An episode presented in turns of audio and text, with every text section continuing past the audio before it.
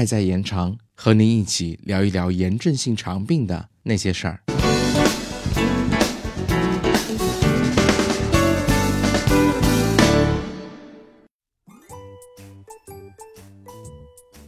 Hello，大家好，欢迎回到 CCCF 小广播。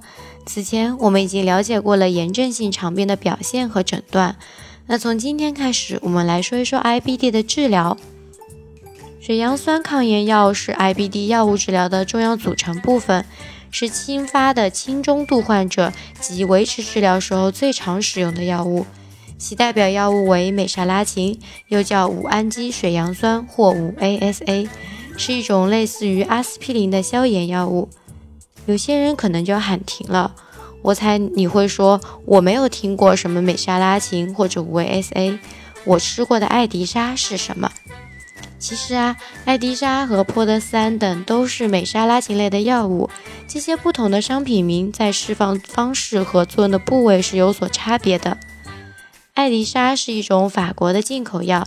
被一层叫做聚丙烯酰树脂的包膜包被，这类保护膜的溶解受 pH 及酸碱度的调控。我们之前在说肠道生理的时候有提到过，从胃到小肠、大肠 pH 值逐渐增高，而艾迪莎就会在进入小肠及 pH 大于五点五的时候开始溶解。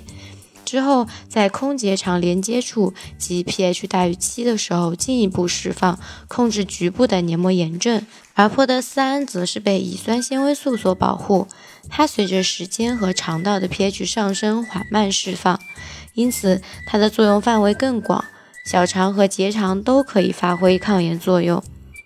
我知道一定又有人在想了，会觉得使用泼德斯胺类药物是不是更好呀？哪哪都管上了。其实并不是，任何药物都有双面性，在选择药物种类的时候，还是得要根据病变累积的部位进行选择。局限在回盲部的克罗恩病，只需要艾迪莎控制就可以了；而广泛累积的克罗恩病或者溃疡性结肠炎，则需要作用范围更广的泼德三类药物进行治疗。好啦，今天我们就做一个药物的简介和序幕了。关于美沙拉嗪的使用方式及激素、免疫抑制剂等药物的作用，我们留着下期再进行学习。拜啦！本期主播小鹿跑跑，本期剪辑波波。